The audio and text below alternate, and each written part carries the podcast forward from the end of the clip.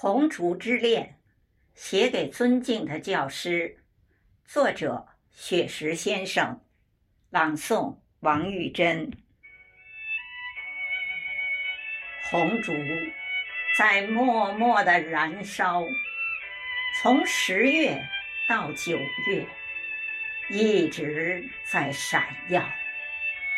红烛在静静的点亮，雪花晶莹。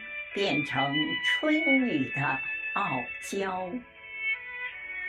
如果创作是朗诵的序言，那么春耕就是秋收的初稿。花开心艳，在香雪台上舞蹈，一方古木弹出了铮铮音妙。绝硕耄耋。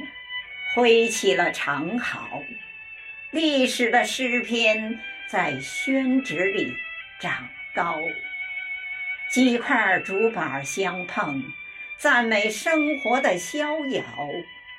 一汪塘池，红色锦鲤嬉闹。红底墨字，优雅的陪伴花桃，银发。映着春喜，在木凳上思考。我们聆听前辈古人的风尘雅事，三人优雅同行，把清秀空灵鼓奏敲。几朵云儿遮住了娇羞的太阳，淅沥沥的小雨。欢快地落在花潮，荷塘里布满了诗作的涟漪，中华传统文化感染了雨神的情操。窗外雨潺潺，拥着葬花吟的味道，仿代天道士不遇。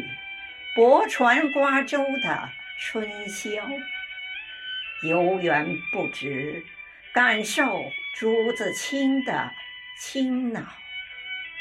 春江花月夜，把滁州西涧的春日播了。此时相望不相闻，愿逐月华流照君。